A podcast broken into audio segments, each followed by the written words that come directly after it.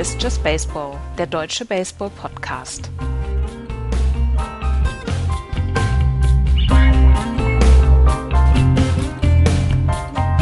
Hallo liebe Hörer, es ist Sonntag. Auch an diesem Sonntag wird es Just Baseball geben. Hier ist Florian, nicht von der Baseball-EM. Ich bin ja ein bisschen neidisch. Äh, das, was Andreas und Axel da draußen in Holland erleben, ist schon fantastisch. Ich hoffe, ihr hört auch immer rein. Ähm, und damit ihr aber nicht von meiner Stimme die ganze Zeit genervt seid, habe ich mir noch einen Gast eingeladen. Und zwar den Thorsten Wieland. Hallo Thorsten.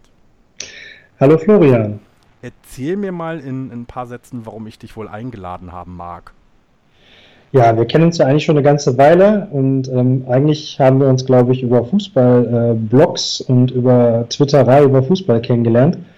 Und ähm, ja, ähm, ich schreibe halt seit einer kleinen Ewigkeit einen Schalke-Blog und du hast ja äh, dein, dein Blog, wo es halt damals über den HSV äh, ausführlich mal ging und ähm, ja, Deine, deine Geschichte kannst du besser selbst erzählen, aber das äh, wird es wahrscheinlich zu weit führen. Auf jeden Fall haben wir uns über Fußball kennengelernt und äh, haben irgendwann dann festgestellt, dass wir beide äh, ja, Baseball genauso lieb haben, vielleicht sogar noch lieber als Fußball.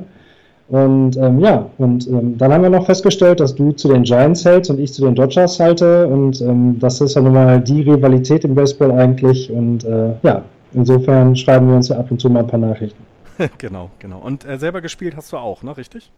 Ich habe mal selber gespielt. Ich habe sogar selbst mal einen Club gegründet. Also ich habe äh, 1990, wenn ich mich nicht irre, äh, bei den äh, Essen Goosenecks angefangen zu spielen. Habe da eine Saison gespielt. Und danach habe ich in Duisburg, ich bin aus Duisburg und habe hier in meiner Stadt äh, bei dem damaligen Footballclub Duisburg Dockers eine Baseballabteilung gegründet und habe dann da noch weitere, ich glaube, zwölf oder dreizehn Jahre dann gespielt. Und ähm, ja, bis zur Verbandsliga bin ich zwar nur gekommen, aber äh, immer mit Leidenschaft dabei. Also Leidenschaft wie ein Profi auf jeden Fall. Und welche Position hast du ähm, spielen First dürfen? First, First Base. Ah, guck mal, da sind wir uns gleich. Ich durfte auch äh, qua meiner Körpergröße auf der First Base spielen, als ich dann mal Baseball gespielt habe.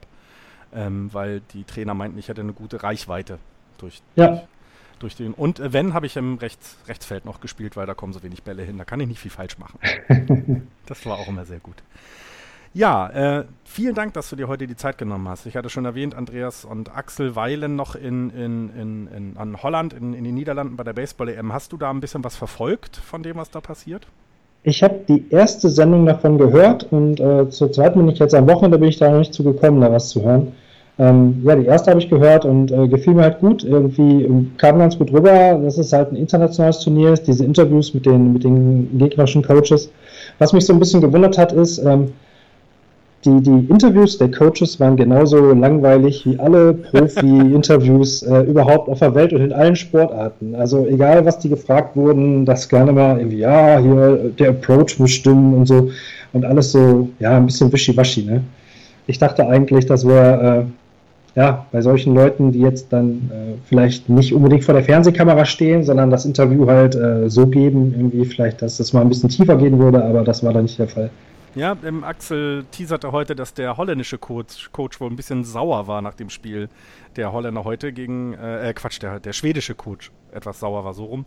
Nach dem Spiel von den Schweden heute, dass sie verloren haben gegen die Tschechen. Ähm, vielleicht hören wir da mal ähm, etwas mehr als die Standardfloskeln. Das ist mir auch sehr aufgefallen, ähm, dass da sehr viel, ja, wir wollen gewinnen und wir wollen viel erreichen und es war nicht so, so, so ja, sehr oberflächlich leider, aber es ist ja schön, dass sie sich die Zeit nehmen. Also das sollen wir natürlich dann nochmal sagen. Ja, und natürlich, heute wird es auch wieder ein Daily geben von den beiden. Ähm, ich denke mal, das wird etwas nach unserer Sendung veröffentlicht werden. Gestern waren sie irgendwann um 1 Uhr nachts fertig. Ich weiß das ja noch, wie es vor zwei Jahren waren, irgendwie 15 Stunden auf der, auf der Anlage und danach dann noch einen Podcast machen. Das schlaucht ganz schön. Ähm, und ich würde sagen, wir beiden ähm, sind ja nun in der National League West eher beheimatet. Deswegen rennen wir jetzt durch die American League erstmal durch. Das, die interessiert uns ja eh nicht. Ähm, wollen da aber, wie traditionell wir das hier machen, und die Hörer haben in den Umfragen äh, oder in der Umfrage auch gesagt, dass sie dieses Format sehr gut finden, fangen in der American League East an. Dafür dieser komische Verein aus Boston mit 79-62, ein Spielvorsprung vor den Toronto Blue Jays, die wiederum dann äh, vor den Baltimore Orioles sind. Und überraschend für mich, das habe ich in dieser Woche gar nicht so mitbekommen, die New York Yankees nur drei Spiele zurück, äh, 76-65. Komplett raus aus der Nummer, die Tampa Bay Rays, 59 Siege, ich glaube, ähm, da brauchen wir nicht viele, äh, viel drüber sprechen. Ähm, du als jemand, der Baseball auch in Deutschland verfolgt hat, also ich glaube, die Yankees sind ja ein Team, was man in, in ähm, Deutschland so auch kennt oder mal gehört hat. Man sieht viele, die mit den Caps rumlaufen. Ähm, hast du so ein bisschen verfolgt, wie, wie das da, also dass die da jetzt trotz des komischen Übergangsjahres wieder so, ja, so mitmischen, ne? Ein Spiel hinter dem Wildcard-Platz, ähm, haben jetzt sieben Spiele hintereinander gewonnen, sind 8-2 aus den letzten zehn, die, die, die, die schmuggeln sich da wieder ins Rennen rein. Ähm, tatsächlich äh, verfolge ich äh, Baseball äh, hauptsächlich über euren Podcast. Und dafür äh, möchte ich mal hier, wenn ich gerade die Gelegenheit habe, hier auch mal zu sprechen, ein großes Dankeschön sagen, weil das ist für mich die äh, erste Quelle an Informationen über die anderen Clubs, weil ähm, ich habe einfach nicht die Zeit, um mich äh, so ausführlich über alle anderen Clubs zu informieren. Ich habe äh, dieses, dieses MLB-TV-Abo und äh, verfolge da eben meine Dodgers so gut es geht und soweit meine Zeit das zulässt. Und ansonsten äh, höre ich halt an euren, euren Podcast und fühle mich dann eben gut informiert. Und das Lustige an den Yankees ist ja jetzt, dass ihr in der letzten Folge noch gesagt habt, dass äh, die abends gegen Baltimore spielen würden und das so dieses, äh, ja, das Season Rubber Game war für die sozusagen. Ja, also wenn sie das verlieren würden, hätte man irgendwie keine Chance mehr. Ja, und seitdem haben die nur noch gewonnen. Ne? Das ist Wahnsinn. Das ist schon, ein bisschen, ist schon ein bisschen witzig. Jetzt sieben Siege in Folge und haben sich daran geschmuggelt. Es sind nur noch drei, drei Spiele zurück. Und äh, ja, da ist alles offen in der, in der Division jetzt. Und äh, das ist jetzt eigentlich die spannendste Division überhaupt in der ganzen, in der ganzen Major League. Ja, wenn man sich das anguckt, ne, von Platz 1 bis 4, alle über 50, also alle über 500 äh, in einer Prozentzahl und eben die Yankees nur drei Spiele weg von den Red Sox.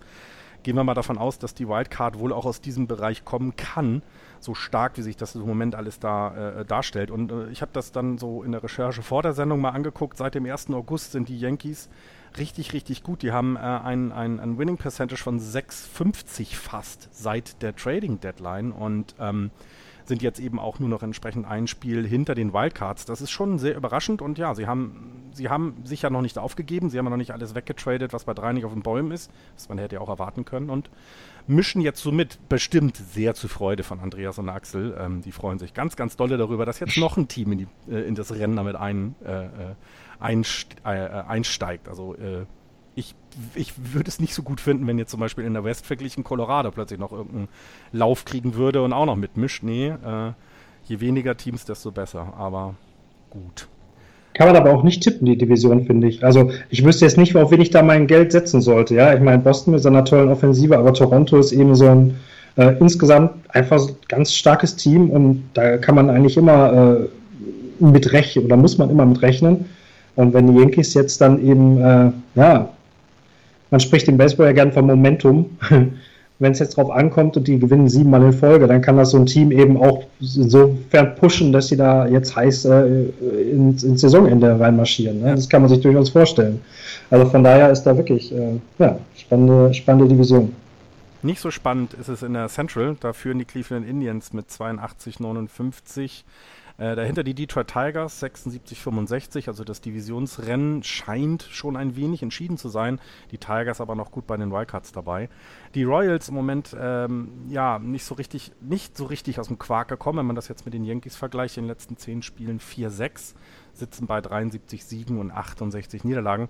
Ähm, abgeschlagen, auch wenn der Hawk das nicht gerne hört, die, die White Sox 68 Siege, 73 Niederlagen und die Twins äh, 53, 89.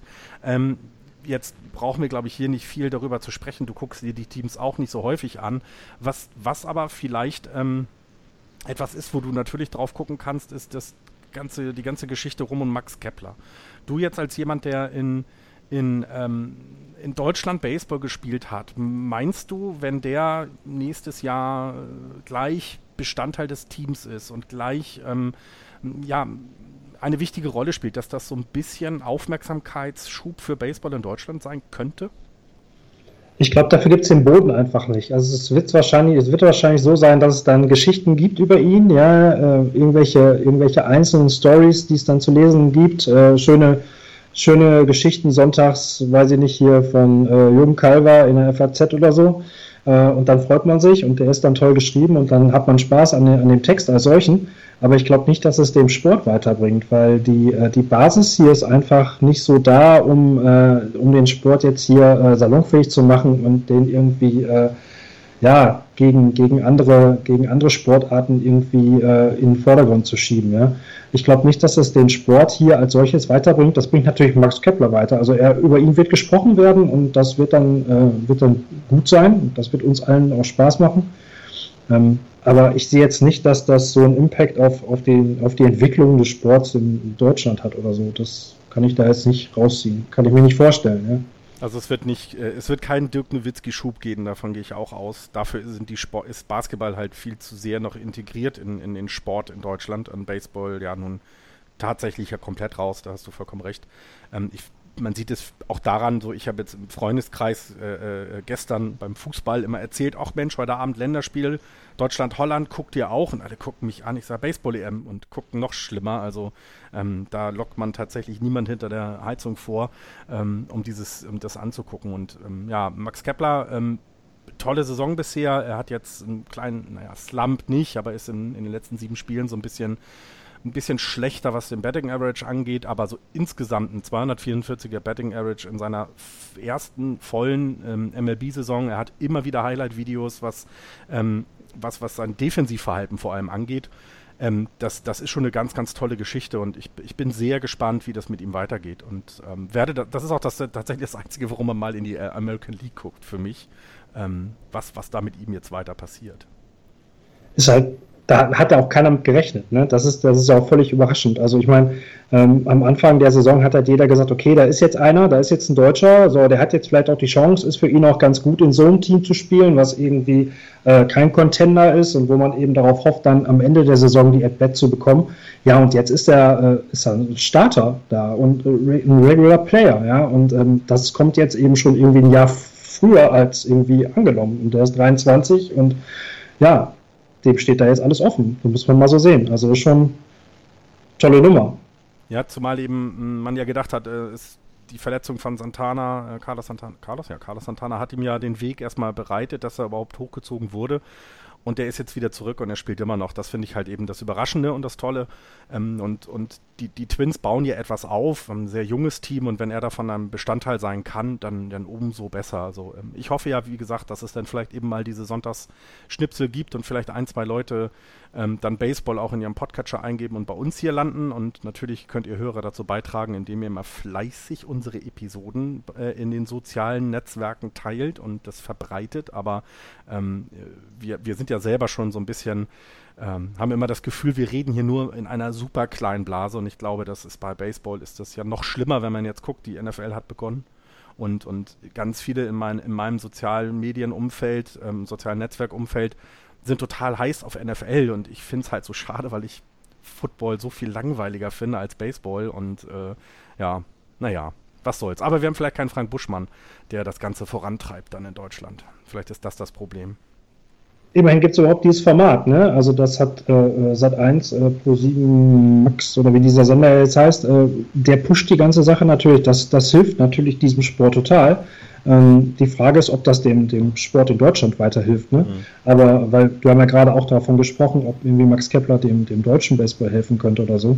Ähm, Wäre schon mal schön, wenn, wenn, wenn die äh, MLB hier ein bisschen, ein bisschen lauter werden würde in Medien aber ähm, ja, dieser, dieses, dieses Format bei ProSieben Max ähm, hilft auf jeden Fall weiter. Klar, das ist natürlich irgendwas, ähm, aber ich weiß nicht. Baseball ist eben vom Spiel her irgendwie vielleicht ein bisschen zu fremd für europäische ja. Sportfans. Ja, absolut. Und ähm, ich rede ja mit auch Leuten, also Leute, die mich damit aufziehen wollen äh, in meinem näheren Umfeld, den, dann rede ich natürlich jetzt nicht vertieft darüber, aber wenn ich halt versuche zu erklären, warum ich Baseball so mag, ähm, dann ist es eben auch dieses, dass also eine der Argumente ist, du kannst im Baseball nicht auf Zeit spielen. Und das wird, wird immer deutlicher, gerade also wenn ich Football sehe und du hast einen Spielzug und dann hast du die 10 Yards nicht geschafft nach drei Downs und ja, kommt Werbung. Und im Baseball musst du die drei Outs erstmal schaffen und du musst, um ein Spiel zu gewinnen, 27 Outs schaffen. Egal wie, wie, wie, wie du führst, du musst diese Outs bekommen, vorher kannst du nicht runter. Und das finde ich halt ähm, faszinierend und kriegt man in Deutschland eben nicht rübergebracht. Leider. Vielleicht ist es aber auch so, wenn Max Kepler irgendwann die World Series gewinnt, dann kriegen wir, kriegt er vielleicht sogar mal einen Eintrag in der Tagesschau oder so. Mal schauen. aber auch nur dann. Ähm, huschen wir mal ganz schnell in die American League West. Ähm, die Hörer, die Teams aus dieser äh, Division haben, werden uns beide ja verstehen, wenn ne, morgens um vier irgendwelche First Pitches sind. Äh, bei so wichtigen Spielen wie Dodgers Giants ist es ja gerne mal so, dass das die Abendspiele sind. Dann werden die da drüben im Westen alle wissen, wie ekelhaft das ist, so ein äh, äh ähm, so Playoffs zu gucken und ja mit geräderten Augen zur Arbeit zu kommen.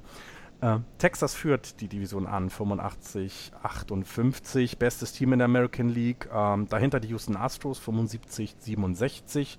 Ähm, dann die Seattle Mariners, 74, 68 und äh, abgeschlagen weiterhin, und das wird ja auch so bleiben, Los Angeles Angels, 62, 79 und die Oakland A's, 60, 81. Ähm, zu der Division habe ich natürlich, wenn man etwas darüber erzählen möchte, dann was über, über äh, Mike Trout.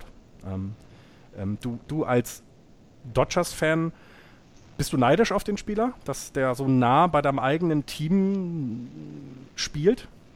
Nö, überhaupt nicht. Ähm, das ist ein toller Spieler, keine Frage, aber ähm, als Dodgers-Fan, da kommen wir vielleicht gleich nochmal dazu. Ähm, diese, diese Sache von wegen Stars kaufen und so, das habe ich schon hinter mir. Und ich freue mich eigentlich, dass es im Moment so ein bisschen anders läuft bei den Dodgers.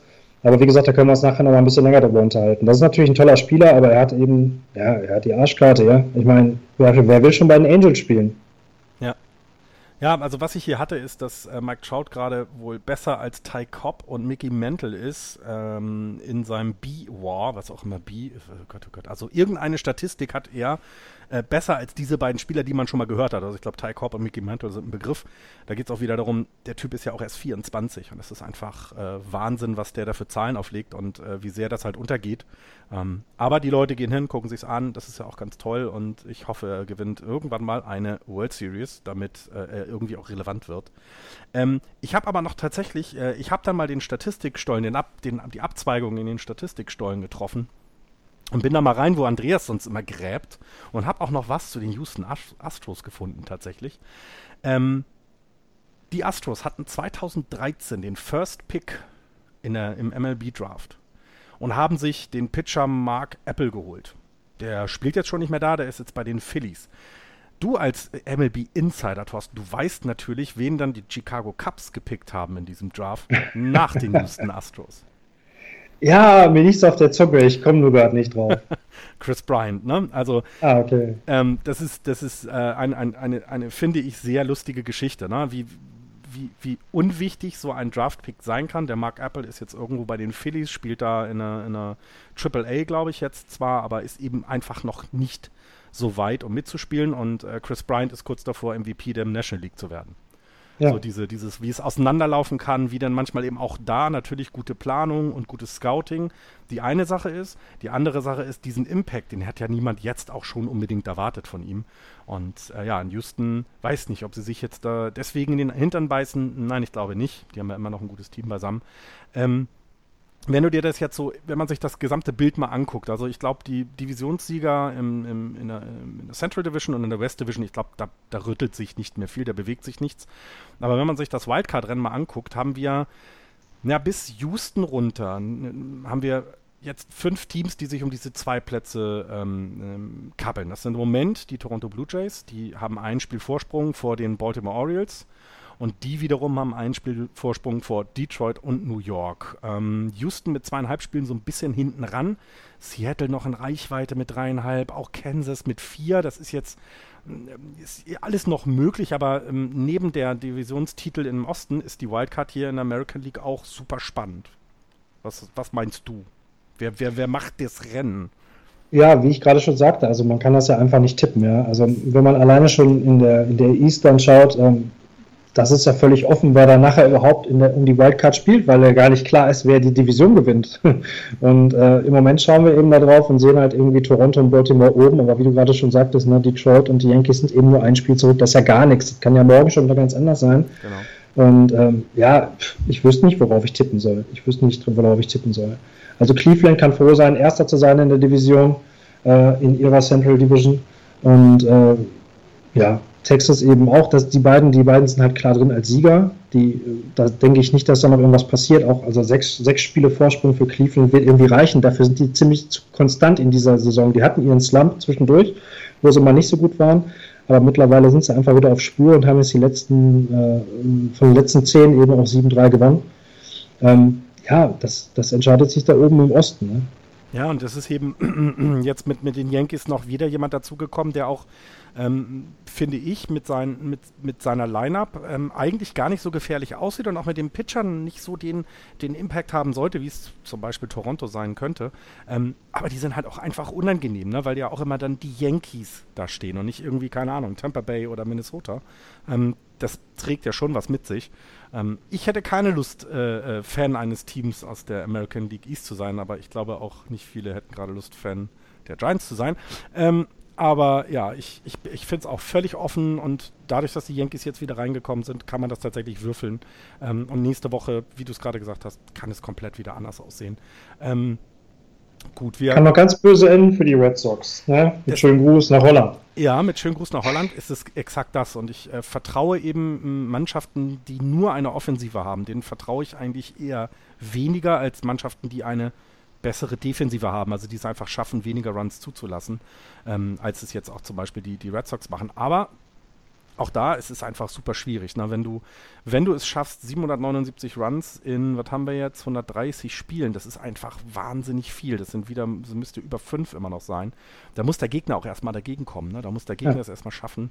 Ähm, das Run Differential von 160 sagt das ja aus. Aber die Yankees sind im Run Differential äh, von minus 5 nur drei Spiele weg. Ähm, und das Schöne an diesem System, das hat mir letzte Woche auch nochmal erzählt, die spielen ja alle nochmal gegeneinander. Das ist ja das Tolle. Ne? Kommen wir ja gleich auch noch in der National League West mal dazu. Okay, schließen wir das ab und ähm, würfeln dann das nächste Mal äh, und sind überrascht, wer dann noch wieder in das Rennen mit eintreten wird. Pass auf, nächste Woche reden wir über die Mar Mariners und jeder wundert sich. Ähm, kommen wir mal in die National League, in die Liga, in der der Pitcher äh, selber schlagen muss. Wie stehst du eigentlich zu diesem Thema? Ja, ganz klar, Hitter und Pitcher. Ich meine, wir sind, wir sind beides äh, Fans von National League Teams und äh, für mich ist das ganz klar, dass das so zu sein hat und äh, das ist eine, ist eine taktische Vari also es ist wichtig in der, in der Taktik des Trainers, das zu berücksichtigen, dass der äh, Pitcher an Schlag geht und das ist für mich äh, ein Ding, das muss so sein. Fertig. Ähm, habt ihr bei euch in, im, im Team ähm, so gute Better gehabt, als du damals noch gespielt hast, dass ihr euch es erlauben konntet, mit dem, äh, mit dem Designated Hitter loszuziehen? Nee, das war ja so bei uns, weißt du, wir haben ja, äh, das war ja ein Spiel die Woche, ja, am, am Wochenende.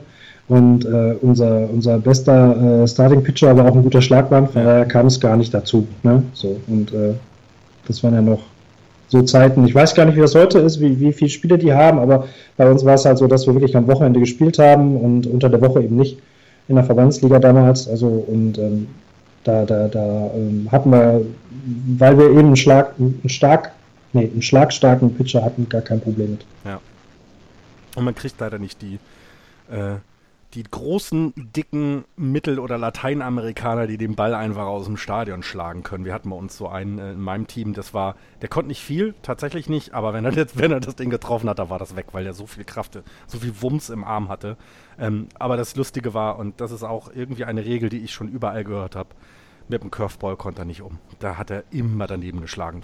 also es war so unfassbar. Also die spielen Baseball seit, ihre, seit sie klein sind. Ne? Also bei uns auch im Team sehr viele ähm, aus der Dominikanischen Republik oder aus Kuba äh, Spieler, die bei uns mitgespielt haben.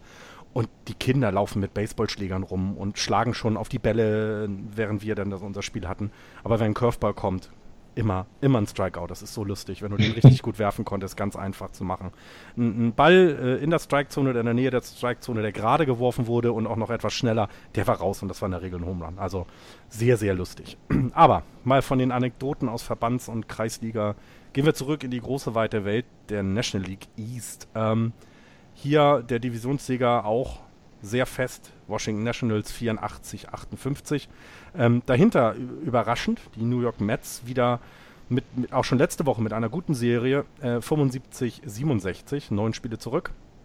Die Marlins 70, 72 schon etwas weiter abgeschlagen, auch im Wildcard-Rennen kommen wir gleich zu. Und ja, die Phillies und Braves, ich glaube, ähm, da war es mit dem First Pitch, zumindest bei den Braves dieses Jahr klar, dass da nichts kommt. Die Phillies immerhin noch 63 Siege, 79 äh, Niederlagen, die Braves nur 55 Siege bei 87 Niederlagen. Ähm, auch da muss ich tatsächlich sagen, über diese beiden Teams habe ich nichts. Ähm, ist auch, glaube ich, nicht schlimm. Äh, Washington, ja. Ähm, hast du jetzt ähm, die, die Nationals mal gegen die Dodgers spielen sehen? Wie ist so dein, dein Eindruck von denen?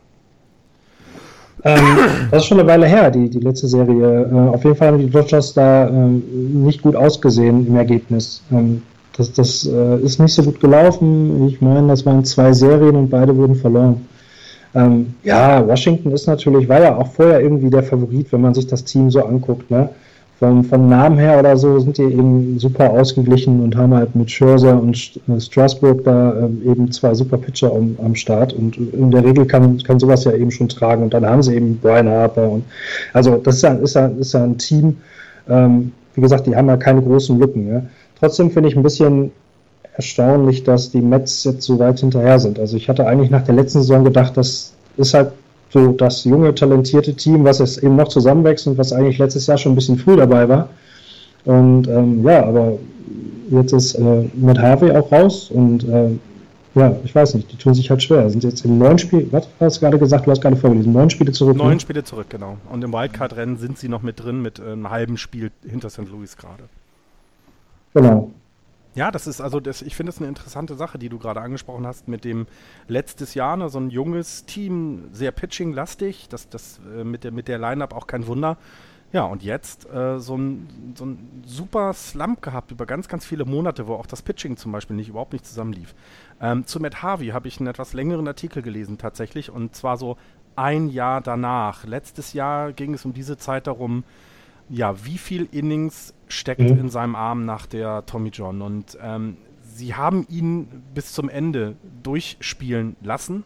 Ähm, und das ist wohl etwas, was seinem Arm überhaupt nicht gut getan hat. Also wir haben das in diesem, in diesem Jahr ja auch schon gesagt. Er wirkte nie so dominant, wie es in den Jahren zuvor war. Er hat nie seine, seine Werte, was die äh, Geschwindigkeit angeht und, und, und so weiter äh, zurückbekommen. Ähm, die Mets sind trotz oder wegen seiner Leistung so rum letztes Jahr in die World Series gekommen, aber hätten, haben sich hier meiner Meinung nach etwas äh, zu sehr verpokert ähm, oder zu stark auf alles auf, auf diese eine Karte gesetzt. Ähm, und ja, man sieht es jetzt. Ähm, äh, äh du sagtest gerade erst raus, ne? Oder? Also ich habe da jetzt keine, keine aktuellen Informationen. 60 Day DL ist er, ja. 60, okay, ja, dann das, das sieht nach äh, schon fast nach Season Ending aus. Ja, ähm, super interessant, was da im nächsten Jahr passiert. Ich glaube, dieses Jahr war er noch gebunden ans Team. Die, das nächste Jahr, meine ich, wird es dann schon äh, mit Optionen. Also da werden dann wieder irgendwelche, ähm, äh, wahrscheinlich irgendwelche Verhandlungen geführt. Ich bin echt gespannt, wie sein Werdegang dann geht. Also die Mets sehr pitcherlastig im Moment. Die haben auch äh, Leute hochgezogen wieder. Das haben wir letztes, äh, letzte Woche besprochen, dass da junge Leute nachkommen. Äh, Zach Wheeler ist immer noch auf der DL und könnte nächstes Jahr dann entsprechend äh, mit eingreifen ob die Mets dann weiter auf Matt Harvey setzen, wird spannend für die Zukunft. Ähm, jetzt sind sie aber noch, überraschend für mich und auch sehr nervig für mich, weil ich im Moment diese komische Wildcard da drin habe und nicht auf dem Divisions äh, äh ersten Platz sitze, wie so andere, die hier im Podcast anwesend sind. Ähm, muss sagen, dass mich das sehr überrascht. Die haben jetzt einen 7-3er Lauf in den letzten 10 Spielen. Ähm, es scheint auch so, dass Lukas Duda, auch ein wichtiger äh, Spieler in der Offensive, dass der dieses Jahr sogar noch zurückkommt. Mir macht das so ein bisschen Sorge, dass die sich da noch wieder richtig reinzecken und, und du auf die auch noch auf, äh, aufpassen musst. Ähm, es könnte ja sein, dass die Dodgers irgendwann mal auf dem Wildcard sind. Wie viel Angst hättest du denn vor den Mets?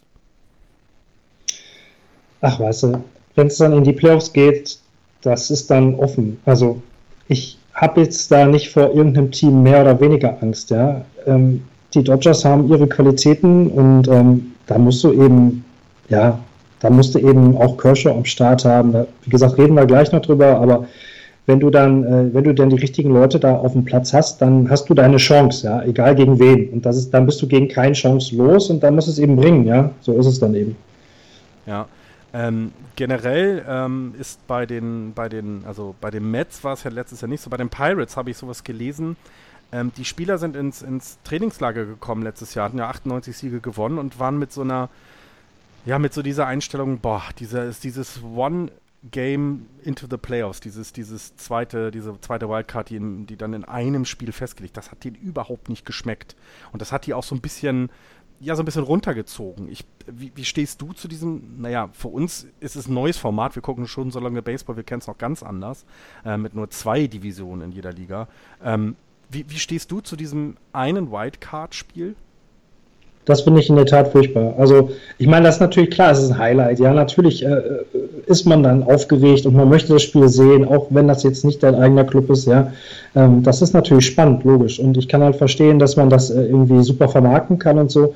Aber das wird dem Sport nicht gerecht. Ja, wenn du eine Saison hast mit so vielen Spielen, ja, du spielst ein halbes Jahr, ja, über 160 Spiele und dann äh, fällt alles auf ein Spiel zurück. Das, das, das, wird, der, das wird der Sache nicht gerecht. Und äh, Baseball ist ein Sport, der wird in Serien ausgetragen und da sollte es keine Abkehr von geben, finde ich. Also das, äh, dieses eine Playoff-Spiel, das gefällt mir nicht, ganz ehrlich. Das ist so ein bisschen, ja, wie gesagt, das fühlt sich, das fühlt sich irgendwie falsch an. Das äh, wieder, äh, spiegelt auch exakt meine Meinung wieder. Ähm, ich finde es auch ähm, wir sprechen immer über Serien, wenn wir über Teams sprechen, dann haben sie gegen die und die 3-1 gewonnen, 2-1 gewonnen in den Spielen. Ähm, es geht eben auch genau darum, dass du über eine etwas längere Zeit beweist, dass du der Bessere bist. Ähm, und dieses einzelne Spiel immer sehr, sehr schade. Ähm, die Marlins hatten wir letzte Woche noch so ein bisschen Hauch. Die könnten ja wieder mal hochrutschen. Ähm, jetzt in den letzten zehn Spielen 3-7 gegangen. Das sieht auch so ein bisschen nach Feierabend aus. Sie sind jetzt auch aus der Wildcard. Fünfeinhalb Spiele weg. Es scheint so zu sein, als wenn die Wildcard dieses Jahr äh, über San Francisco im Moment oder eben dann die Dodgers, wenn es nicht anders äh, geht, äh, ähm, St. Louis oder den Mets geht. Ähm, wie stark würdest du da die Mets dann jetzt, nachdem du sie ja ein bisschen überraschend äh, schwach diesen Start gesehen hast, wie, wie, wie stark würdest du diese da einschätzen? Ja, überraschend schwach ist natürlich, äh, also im, im Vergleich zu Washington. Ich hätte mir ja. gedacht, dass es in der Division enger bleiben würde, ja, diese neun Spiele Rückstand. Wenn sie jetzt natürlich über die, über die Wildcard dann äh, doch in die Playoffs kommen, dann haben sie jetzt nicht allzu viel falsch gemacht, ja. Genau wie du vorhin sagtest, mit Matt Harvey verpokert und so. Das hätte man ja letztes Jahr keinem verkaufen können, irgendwie Matt Harvey rauszunehmen. Und ähm, Umgekehrt kann man sagen, wenn sie es jetzt ohne Matt Harvey trotzdem noch in die Playoffs schaffen und äh, da vielleicht mit äh, Jacob de Grom und, und Syndergaard irgendwie in den entscheidenden Spielen dann äh, gut pitchende Jungs am Mount haben, haben sie wahrscheinlich dann doch alles richtig gemacht. Ja, ähm, ja ich weiß nicht. St. Louis ist halt so ein Club. St. Louis, die sind ja immer irgendwie, ne? Da, also St. Louis hat man immer so ein bisschen Bammel vor, finde ich. Also so geht es mir zumindest. Ja, Weil auch, am Ende gewinnt auch. immer St. Louis. Das genau. ist immer. Ja, genau, also, genau. Diese, diese alte Regel, am Ende gewinnt immer St. Louis. Ja, richtig. ja, kommen wir mal gleich in die Central. Äh, da ist so dieses komische Team aus Chicago mit 90 Siegen jetzt. Äh, das erste Mal seit 100.000 Jahren in Chicago so schnell 90 Siege. Also die äh, sind ja auf Rekordejagd äh, noch und nöcher. Das haben wir schon äh, deutlich und häufig genug gesagt. 90 Siege, 51 Niederlagen, jetzt 15 Spiele vor den Cardinals. Ich glaube, da wird es, dabei wird es auch bleiben. Äh, meine Einschätzung dazu. Ähm, St. Louis, ja, 75 Siege, 66 Niederlagen. Das ist eine gute Saison. Ähm, ich hätte sie tatsächlich noch stärker eingeschätzt in diesem Jahr, weil, ja, am Ende gewinnt immer St. Louis, du hast es gerade gesagt. Pittsburgh 69, 71. Das heißt, wir sind in Richtung 500. Also in Pittsburgh muss man jetzt schon sich strecken, um überhaupt eine Winning Season zu haben. Ähm, das ist, wenn man die letzten zwei Jahre betrachtet, sehr, sehr merkwürdig, was da alles los ist.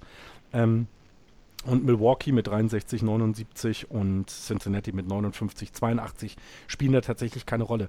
Ähm, die Pirates, ähm, aus den letzten zwölf Spielen haben sie zehn verloren. Ähm, McCutcheon ist in diesem Jahr, das haben wir auch schon vor ein paar Monaten in einer Sendung hier diskutiert, wird nicht mehr besser. Ähm, die Pirates so ein bisschen auch eine Enttäuschung für dich oder hattest du sie eh nicht so stark eingeschätzt vor der Saison? Da bin ich nicht nah genug dran. Also das war natürlich letztes Jahr war das halt äh, ein ganz tolles Rennen da mit diesen drei Clubs, die dann eben wirklich ja auch äh, so gut waren, dass sie in jeder anderen Division sich eben äh, für die Playoffs qualifiziert hätten. Und natürlich denkt man dann, das ist, äh, ist im nächsten Jahr äh, kann man, kann man diese Leistung tragen, aber da mag ich mir kein Urteil darüber erlauben, woran das jetzt liegt, weil die kriege ich wirklich nur so am Rand mit. Da, ja. Ja, ich hatte das zusammen. vorhin schon mal angedeutet, ne? dieses eine Spiel, das hat hier so ein bisschen ausgenockt. Ähm, das hat ihnen so ein bisschen den Elan genommen, auch dann im Springtraining. So, so ähm, gibt es Meinungen darüber. Ähm, ich finde es, ähm, ich es sehr schade, dass es, also dass es zu der Spannung im letzten Jahr in dieser Division eben dort jetzt gar nichts mehr gibt. Die einzige Spannung tatsächlich äh, in in der National League haben wir ja über den Wildcard-Platz, wo jetzt drei Mannschaften sich um zwei Plätze kümmern, äh, äh, kämpfen. In der American League hatten wir da viel, viel mehr. Und natürlich aufgrund der Spannung, vier Spiele sind die Dodgers nur im Moment vor den, vor den Giants. Das heißt, also, da ist auch noch ein bisschen Pfeffer drin. Äh, ansonsten scheint das ja alles schon sehr, sehr ähm, äh, in Stein gemeißelt zu sein. Also Washington und Chicago, glaube ich, also da muss schon wirklich sehr viel Negatives passieren, damit sich da noch was bewegt. Und äh, ja, St. Louis, New York, San Francisco, Schrägstrich Dodgers, das wäre dann so die Wildcard. Ähm, ich bin sehr, sehr gespannt immer noch, was die, was die Cubs dann tatsächlich in, der, in, der, in den Playoffs da auf die Kette kriegen, wie sie mit, dem, mit diesem ganzen Drumherum jetzt umgehen. Ich glaube, die, die Bürde, die auf ihn lastet, 100 Jahre keine World Series gewonnen, äh, so ein junges Team eben dabei, dieses Jahr eben so weit vorgeflogen. Bah, ich möchte da, ich möchte da im Moment nicht ein, ein Trikot der Cups anhaben, glaube ich, und am, am Schlag mal stehen, wenn es um wirklich was geht. Also, wie, wie ja. schätzt du das bei denen ein, bei den Cups? Ja, also ich frage mich, wie sich das halt dann für die Fans da anfühlt. Ja, das muss ja irgendwie Wahnsinn sein. Ja, du bist irgendwie äh, eine Ewigkeit, wenn du da jetzt äh, in, in, in Chicago wohnst und bist 40 oder 50 Jahre alt, ja, dann hast du irgendwie dein, dein bisheriges Leben zu 90 Prozent hast du die Cups verlieren sehen. Und jetzt auf einmal sind sie der Big Favorit da äh, und, und, und hauen alles kurz und klein. Und eigentlich ist es jetzt so schon, dass man quasi erwartet, dass sie die World Series gewinnen. Und das ist ja schon fast eine Enttäuschung, als wenn sie es nicht schaffen. Und ähm, das ist schon, das ist schon einfach so vom, vom Gefühl her, so ein Turnaround, den es da jetzt gab, das ist schon, ist schon krass, ja. Also mir persönlich geht das schon fast äh, auf die Nerven. Also ich bin äh, so als, äh, ich fand die Cups immer super sympathisch. Ähm, ist immer auch leicht, einen Club sympathisch zu finden, der sowieso immer verliert, weil der tut einem selbst ja meistens dann nicht so weh. Und äh, ich habe irgendwie früher, als ich dann äh, First Base gespielt habe, war da Mark Race auf First Base und den fand ich super und äh, Ryan Sandberg als Shortstop und so und das war halt total sympathisches Team. Man hat sich gefragt, wieso verlieren die eigentlich immer? Ähm, ja, und jetzt ist es eben genau andersrum. Wie gesagt, die sind jetzt äh, da, marschieren vorne weg, sind irgendwie Favorit und äh, ja, ist halt, ist halt eine sehr krasse Nummer. Aber ich bin da noch nicht von überzeugt, dass sie das wirklich auch durchziehen, weil ähm, das haben die, äh, die Playoffs in den letzten Jahren ja immer gezeigt, dass halt äh, nicht unbedingt die Clubs, die vorne wegmarschieren, dann äh, am Ende die Nase vorn haben, sondern dass es eben auch darum geht, irgendwie zum richtigen Moment dann eben äh, heiß zu sein, ja, und dann eben das, deine, deine Leistung zu liefern. Und da hilft dir dann äh, vorher die, die, die, äh, die Spiele in der Regular Season helfen dir dann eben nachher nicht mehr weiter. Genau. Da muss man erstmal abwarten. St. Louis letztes Jahr bestes Beispiel, 100 Siege äh, und stehen da nicht in der World Series, sondern die Mets. Ja, genau das. Also ich, ich finde, du hast das sehr gut zusammengefasst. Das, das spiegelt auch so ein bisschen meine Wahrnehmung der Cups wieder. Das ist jetzt so ein Hype und so ein Drumherum und ähm, ich glaube, man ich weiß nicht, das, das, klingt immer so doof, das klingt immer so alt, altbacken oder wie soll man das sagen, keine Ahnung. Ähm, ich glaube, Erfahrung ist ein großer Wert im Baseball, weil du einfach viele Situationen schon erlebt hast. Baseball ist ein Spiel der Routinen, ein, ein Spiel, wo sich Dinge immer wiederholen. Und ich glaube, je mehr Wiederholungen du davon gemacht hast von bestimmten Situationen, desto besser wirst du da drin. Und bei den Cups wirkt das alles so total überdreht, also so, so völlig drüber. Ähm, und ich weiß nicht, ob dann der Akku einfach Richtung Ende ein bisschen, äh, bisschen, bisschen zu leer wird. Ähm, ich traue dem Trainer sehr viel zu, ich traue auch dem Management sehr viel zu und ich hatte es auch letzte Woche gesagt, wenn die Cups es dieses Jahr nicht schaffen sollten, dann sind sie nächstes Jahr trotzdem wieder Top-Favorit bei dem, was wir in jungen Spielern da zusammen haben. Ähm, Du hast jetzt selber, wir kommen mal so langsam, wir grooven uns mal so langsam auf die West ein. Du hast jetzt selber gerade angesprochen, so lange kein Titel gewonnen. Ich will jetzt nicht in irgendwelchen Wunden bohren, aber ähm, du hattest am Anfang erzählt, du bist auch Schalke-Fan. Ähm, so ein Titel als Fan ist das so, so, das, wir sind ja jetzt irgendwie zwar nur Fans, aber ja auch schon mit dabei, wir verfolgen das. Ähm, du kannst dir, glaube ich, ein bisschen auch schon vorstellen, wie die Cups sich dann fühlen würden, oder? Die Cups-Fans, wenn sie denn jetzt ihren Titel gewinnen. Ja, natürlich. Ich meine, das, das, das ist, doch, äh, ist doch klar. Das ist doch für jeden Sportfan, der irgendwie in seinem Leben noch nie irgendwie einen Titel äh, zu feiern hatte, ähm, wenn dann plötzlich die, äh, die äh, Möglichkeit sich gibt, beziehungsweise wenn es plötzlich irgendwie auch nur annähernd realistisch wird, ja, dann ist es eben nochmal was ganz anderes. Aber das Spannende ist ja, vorher schon Fan gewesen zu sein, weil die Cubs sind ja immer schon ein beliebter Club und sind in Chicago ja immer auch schon eine große Nummer, auch als sie irgendwie äh, 100 Spiele verloren haben in der Saison. Und das macht es letztlich eben auch aus, ja, dass eben die Leute da irgendwie äh, zu ihrem Team oder ihr Team halt schon immer leben. Und ja, die haben es dann vielleicht auch mal verdient, das mal von der anderen Seite zu sehen. Und äh, klar ist ihnen das auch zu gönnen, keine Frage. Ne? Ja. Sie, Sie, hörten ein Plädoyer dafür, dass die Dodgers dieses Jahr die World Series gewinnen. Denn äh, ihr wartet jetzt seit 88, glaube ich, ne? Seit 88. Warten, warten die Dodgers darauf. Ähm, ja, kommen wir mal in die West. Ähm, das Team aus Los Angeles. 80 Sieger, 61 Niederlagen. Ähm, vier Spiele vor den Giants. Ähm, die 76 Sieger haben 65 Niederlagen. Der Rest irrelevant. Die Rockies 68, 64, die Padres 59, 83, die Diamondbacks 58, 83. Ein, eine Frage vorweg, und wir müssen das jedes Mal immer wieder ansprechen. Auf welchem Platz hast du denn die Diamondbacks bei unserem Tippspiel getippt? jemand bei uns. Aber ich gucke da nicht mehr so genau hin. es gibt bei uns jemand, der hatte sich da sehr weit aus dem, aus dem äh, äh, gehörtest du auch dazu, die mit der Granky-Verpflichtung dachten, bei den Diamondbacks geht jetzt was? Ich fand schon sehr schade, dass äh, Zach Greinke äh, gewechselt ist, ja, weil er eben von Dodgers weg ist, weil ich den halt immer äh, sehr gemocht habe und ich habe ihm immer sehr gerne zugeschaut. Ähm, ich habe ja eigentlich schon gedacht, dass sie dadurch stärker werden würden, die äh, Diamondbacks. Ähm, aber wo, sie, wo ich sie hingetippt habe, kann ich wirklich nicht mehr sagen. Aber ich tippe mal frühestens, also höchstens auf Platz 3. Also ich denke schon, dass ich äh, die Dodgers habe ich sowieso auf 1 getippt, aus, aus Prinzip. Und äh, ich glaube schon, dass ich die Giants auf 2 getippt habe. Aber ich bin mir gar nicht sicher, ehrlich gesagt. Ja, ich, ich versuche das gerade mal nebenbei zu finden, denn äh, natürlich kann ich dir diese Antwort geben, weil wir haben ja alles hier auf, äh, äh, äh ist ja alles hier hinterlegt. Äh, nur leider will mein Google Mail gerade nicht, ja mein Google Dingsmonster, jetzt scrollt er irgendwann. Ja, also Arizona, Zach Greinke, ähm, bist du überrascht, dass der da so überhaupt nicht in die, in die die Puschen kommt. Ich meine, letztes Jahr Kershaw, Granky, ähm, selbst als Nicht-Dodgers-Fan konnte man sich das ja sehr, sehr gut ansehen. Und dieses Jahr scheint er ja so überhaupt nicht, auf, äh, so, das überhaupt nicht auf die Reihe zu kriegen. Du hast übrigens Arizona auf zwei getippt. Echt? Ernsthaft? Habe ich mich vom das Axel irgendwie äh, beeinflussen du hast, das, du hast das bestimmt nur gemacht, um mich zu ärgern. Oder so. Natürlich ja, die Giants vielleicht. auf drei getippt hast, ne? Logisch. Okay.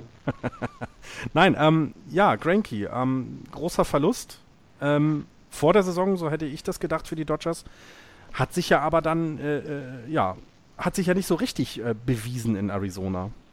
Nee, hat ja auch Verletzungen zwischendurch, war halt, äh, ist ein gebrauchtes Jahr. Es hat, hat sich da noch nicht so richtig eingefunden irgendwie. Also hat man das Gefühl. Auf jeden Fall, vielleicht ist der Druck auch zu groß gewesen, weil ähm, irgendwie ist er ja da hingekommen und man hat sich gedacht, hier, das ist der, der, äh, oder das war ja auch für Arizona eine teure Angelegenheit. Ja? Sie haben ja viel investiert, haben ihn da hingesetzt, weiß hier, das ist Ace und man hat eben dann gehofft, dass er äh, ja, seinen Teil dazu beiträgt, dass es da wirklich einen Höhenflug gibt. Und äh, Zach Greinke war bei den Dodgers richtig, richtig gut. Aber da war eben auch immer noch äh, Kershaw, der als äh, irgendwie erster Mann immer noch im Rampenlicht stand. Und äh, wenn Zach Greinke vielleicht mal nicht so gut gewesen wäre, wäre immer noch Kershaw da gewesen. Und jetzt muss er den Club dann eben irgendwie alleine tragen. Nicht alleine, die haben ja schon ordentlich eingekauft, aber ähm, was ich damit sagen will, ist, er steht jetzt eben vorne. Und ähm, das ist dann vielleicht doch nochmal eine andere Nummer. Und ja, immer wenn ich, immer wenn ich hingeguckt habe, immer wenn ich Arizona mal gesehen habe und er hat gepitcht, dann ist er eigentlich ziemlich vermöbelt worden. Das waren dann immer die Starts, wo er eben nicht so gut war. Ne? Und, aber das heißt ja nicht, dass er kann es ja. ja? Das, das wissen wir alle, dass es kann. Und ähm, vielleicht hat er jetzt ein Jahr zur Eingewöhnung und äh, wird dann nächstes Jahr dann durchstarten. Das ist ihm auf jeden Fall zuzutrauen, natürlich. Ja, ähm, findest du, dass er überbezahlt ist? Also jetzt wollen wir nicht über, ob es 300 oder 250 äh, Millionen sind, sondern einfach, ich meine, so das ist ja schon ein Franchise-Vertrag, den er bekommen hat. Ähm, ist, das, ist, ist er das wert, deiner Meinung nach? Du hast ihn ja ein bisschen, bisschen genauer auch gesehen immer. Ja, also als er letztes Jahr gewechselt ist, hätte ich das auf jeden Fall gesagt. Jetzt äh, zweifle ich natürlich auch daran so ein bisschen, ne, nach der Saison oder in dem, die, bei den Zahlen, die er im Moment halt auflegt. Aber ähm, ja, es ist schwer zu sagen, wer ist was wert und so. Ja, das ist halt, äh, im Baseball sind das ja sowieso nochmal ganz andere Zahlen, die da, die da aufgelegt werden. Und äh, ja, kann ich mir eigentlich kein Urteil darüber erlauben. Das ist halt, äh, die Arizona hat jetzt eben in Sekwenki äh, investiert und äh, müssen jetzt halt damit klarkommen, müssen eben hoffen, dass er in, Spur, in die Spur kommt. Das ist, äh, ist eben so. Und ich habe aber auch schon bei dir rausgehört, also du traust ihm das durchaus weiterhin zu. Also ich glaube, auch da ist vielleicht eben wirklich diese Eingewöhnung und dann sieht das nächstes Jahr schon wieder ganz anders aus. Und wenn man mal ehrlich ist, so ein bisschen mehr Spannung insgesamt in der Division täte ja auch mal ganz gut. Ähm, es ist zwar schön, immer von oben runter zu gucken, aber so ein bisschen mehr, ja, mich noch mehr über die Arizona Diamondbacks ärgern wie in den letzten Wochen äh, wäre doch schöner. Na, was ich, was ich halt ein bisschen bemerkenswert fand, war ähm, der Wechsel von, aus seiner Sicht ist er halt gewechselt zu einem Team, was erstmal in der Division nicht die besten Aussichten hat, in Zukunft was zu gewinnen, weil die Dodgers äh, haben eine gute Farm, haben, äh, haben Talent da noch in der Hinterhand, haben auch Geld. Und wenn sie sich nicht ganz blöde anstellen, werden sie in den nächsten Jahren weiterhin mit um den Divisionstitel und dann eben in den Playoffs eben auch äh, kämpfen können, ja. Und ähm, die Giants sind halt auch immer gut dabei, ja. Ähm, und dann zu Arizona zu wechseln, das ist so ein bisschen das, wo sich ein deutscher Fußballfan sagen würde, hier Söldner und so, ja, hier, der geht wegen des Geldes dahin und nicht, äh, um, um beim Contender zu sein. Das findet man dann eben schon schade. Also, wie gesagt, ich habe Zach Ranke immer gerne gesehen. Ich habe immer, das hat immer super Spaß gemacht, ihm zuzuschauen beim Pitchen. Und äh, er ist schon einer, der ist schon Ace, ja, so. Und äh, der sollte dann eigentlich irgendwie, äh, ja, so ein bisschen, äh, ja, wie Trout irgendwie äh, zu einem Team wechseln, der, äh, wo, er, wo er eben auch was gewinnen kann. Und das fühlt sich dann so ein bisschen, fühlt sich so ein bisschen falsch an irgendwie. Pass mal auf, du, Mike Trout wechselt noch nach Arizona, um dann rocken die die Division da. ah, nein. ja, äh, jetzt müssen wir irgendwann ja mal tatsächlich etwas genauer noch äh, auf, die, auf die Dodgers gucken. Ähm, du hast doch bestimmt auch meine Vorschau gehört über die Dodgers, ne? Du hast ja, ja die fand ich gut. Du ja. hast ja wohlwollend hingenommen, dass ich mich habe versucht zurückzuhalten und äh, ähm, versucht zu erklären, wie ich die Dodgers sehe. Jetzt ähm, sind wir im September. Ähm, seit, ja, ähm, seit Freitag ist äh, Clayton Kershaw wieder in der, in der Rotation zurück. 80 ähm, Siege, vier Spiele vor dem, vor dem Rivalen.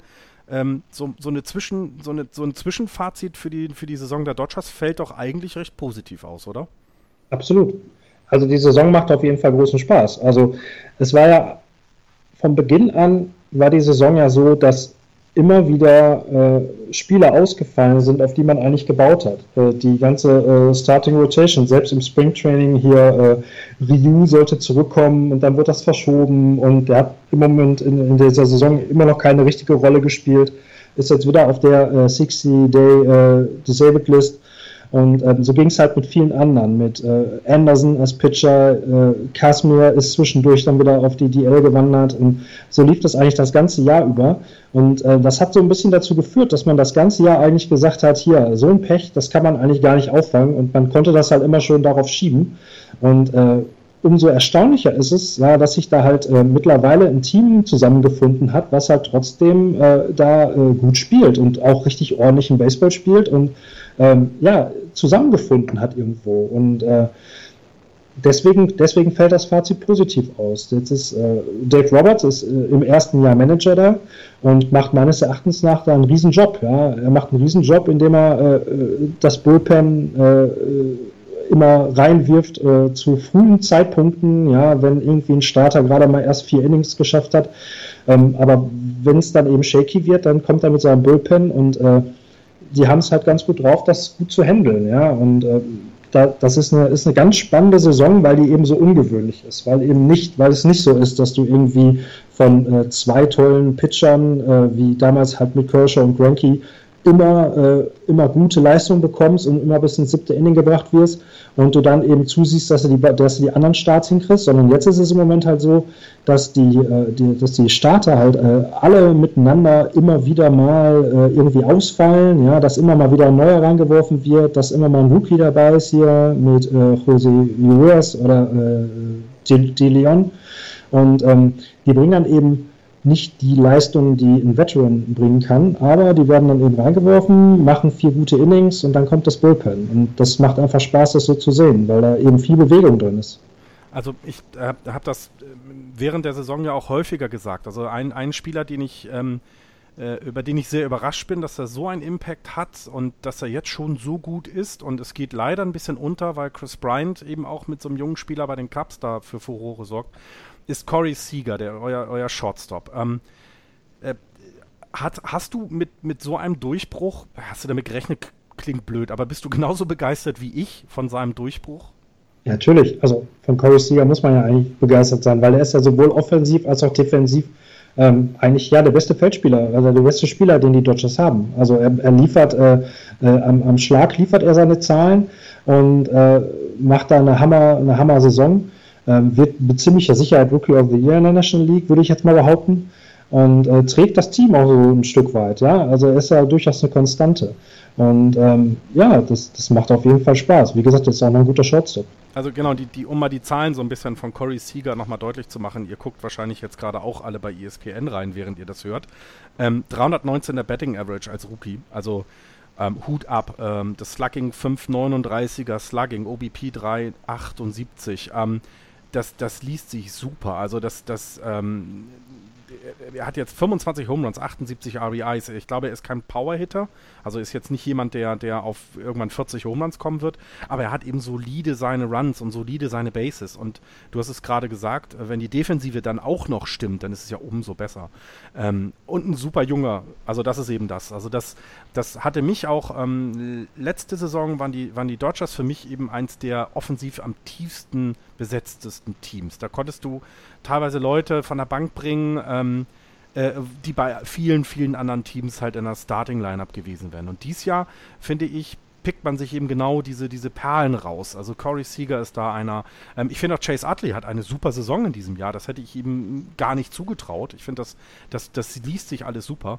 Ähm, und was du gerade gesagt hast, das, das Pitching das so viel Rückschläge erleben musste. Ich weiß nicht, die haben jetzt wahrscheinlich irgendwann sind sie jetzt beim 28. Spieler, den sie auf die, auf die DL gepackt haben, die Dodgers. Das ist, damit haben sie ja auch Rekorde dann gebrochen. Ähm, jetzt ähm, es Richtung Playoffs, jetzt geht es Richtung, Richtung Ende der Saison. Wie viel, wie viel traust du denn diesen, diesem, ja, diesem Haufen, der so viel schon in dieser Saison äh, ähm, erleben musste, was traust du denen denn dann zu? Also ich glaube, für, die Play für die Playoffs ist wirklich wichtig, ob Clayton Kershaw jetzt zurückkommt. Also Clayton Kershaw hatte jetzt seinen Start und der war nicht besonders gut. Ja. Er ist halt, äh, hat halt gegen die Marlins gepitcht und ist irgendwie nach äh, vier Innings, glaube ich, raus. Drei, haben drei, drei. drei. Mhm. Okay. Ähm, ist halt, ist halt tief in Count gezogen worden von den, von den Schlagleuten und hatte sein, äh, seine, seine Würfe halt nicht so, äh, sein, sein Slider halt nicht so unter Kontrolle wie sonst hat kein, hat kein Ball geworfen, äh, kein Walk geworfen, aber äh, fünf Strikeouts, das, das liest sich erstmal so ganz gut, aber es war eben lange nicht das, was man von Clayton Kershaw eben so kennt. Und danach ist halt, äh, hat Dave Roberts dann eben auch gesagt, dass er das halt auch äh, eigentlich so erwartet hat. Ähm, aber dass es eben wichtig ist für das Team, dass Clayton Kershaw eben zurückkommt und ähm, dass das jetzt eben äh, sein Start war und dass wir eben beim nächsten Mal weiterschauen. Also wichtig war halt, dass äh, Clayton Kershaw äh, äh vom Feld kam äh, nach seinem Einsatz und sagte, dass er eben keine Rückenprobleme hat. Und ähm, wenn das eben so bleibt, dass er äh, keine Rückenprobleme hat, dann bin ich davon überzeugt, dass er auch mit seinem Pitching halt wieder dahin kommt oder zumindest annähernd dahin kommt, wo er vorher war. Und er hatte eine Wahnsinnssaison bis dato, bis er ausgefallen ist. Und ähm, wenn, wenn die Dodgers Clayton Kershaw in gut wieder haben, ja, und äh, wenn sie dann äh, mit äh, äh, Rich Hill den, den Mann haben, der, der er jetzt im Moment zu sein scheint, ja, in seinem, in seinem dritten Start für die Dodgers hat er äh, fast ein Perfect Game geworfen. Mhm. Das wäre vielleicht auch noch eine Story, die wir gleich nochmal ja. aufgreifen könnten. Wollte ich auch noch Dann äh, hätten sie mit, mit, mit diesen beiden Startern ganz gute, äh, ganz gute Chancen, da in Playoffs vielleicht auch was zu reißen. Das muss man da mal sehen. Also, wie ich vorhin schon mal sagte, ja, das ist dann immer auch so eine Sache der Form. Du kannst natürlich, klar hast du gegen, kannst du nicht sagen, du bist auf jeden Fall besser als die Cups oder so, ja, die sind einfach hammer besetzt. Aber du kannst auch nicht sagen, wir, wir verlieren auf jeden Fall gegen die Cups. Wieso sollte man das sagen, wenn man dann Hill auf dem Mount hat oder Kershaw? Ja, dann kann man dagegen eben auch angehen, ja. Und äh, dann ist das eben auch offen und da freue ich mich dann auch drauf. Aber wie gesagt, da muss man auch erstmal hinkommen. Erstmal gilt es jetzt, die Division zu gewinnen und das ist erstmal hart genug, weil ähm, wie das eben so ist, die beiden Clubs da oben, die Giants, die lassen sich eben auch nicht abstrampeln und äh, so dominant sind die Dodgers dann ja nun mal auch nicht, dass sie da durchgehen. Ja, und, und ähm, ja, bleibt spannend. Als, als, als, ähm, so als, als, Giant, als Giants-Fan weiß ich ja noch 2010, die erste World Series, die ich miterlebt, miterleben durfte mit den Giants. Ähm, da war es auch so, die waren nicht das beste Team. Definitiv nicht. Also es gab andere in der Saison, die viel besseren Baseball gespielt haben. Aber es war eben eine Truppe, die durch dick und dünn zusammengegangen ist, sozusagen. Also die es eben geschafft haben, auch eine, eine, eine Chemie aufzubauen. Ähm, die, die Boston Red Sox damals, ne? also diese großen Trade hatten mit, äh, mit äh, Gonzales, der, der äh, zu den Dodgers gekommen ist.